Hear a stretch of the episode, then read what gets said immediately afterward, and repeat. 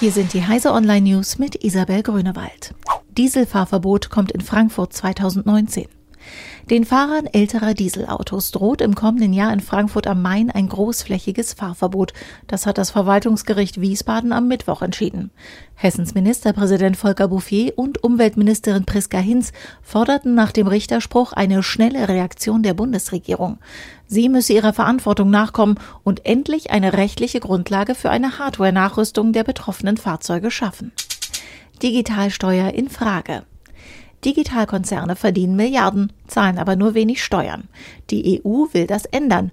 Jetzt hegt SPD-Finanzminister Olaf Scholz aber offenbar Zweifel an höheren Steuern für Internetriesen wie Google und Facebook. Eine Dämonisierung großer Digitalunternehmen sei nicht zielführend, heißt es einem Zeitungsbericht zufolge in einem vertraulichen Papier aus dem Leitungsstab des Ministeriums. Bei einer stärkeren Besteuerung werden negative Folgen für die deutschen Unternehmen in den USA befürchtet. Was das für die Zukunft der Digitalsteuer bedeutet, ist unklar.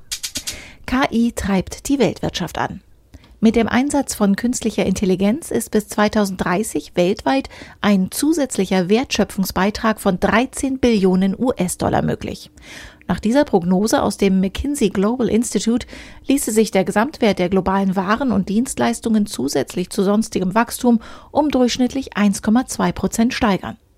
Damit schreiben die Analysten der KI stärkere jährliche Wachstumseffekte zu als seinerzeit der Dampfmaschine, Industrierobotern oder der Verbreitung der Informations- und Kommunikationstechnologien. Verbraucherzentrale NRW mahnt Sony ab. Wegen kundenfeindlicher Klauseln im PlayStation Network hat die Verbraucherzentrale Nordrhein-Westfalen Sony abgemahnt. Sie kritisiert unter anderem eine Regelung, nach der ein auf das PlayStation Network überspieltes Euro-Guthaben, mit dem man beispielsweise Spiele kaufen kann, nach 24 Monaten verfallen kann. Mit ihrer Abmahnung will die Verbraucherzentrale erreichen, dass Sony die beanstandeten Klauseln aus den AGB entfernt. Diese und alle weiteren aktuellen Nachrichten finden Sie auf heise.de.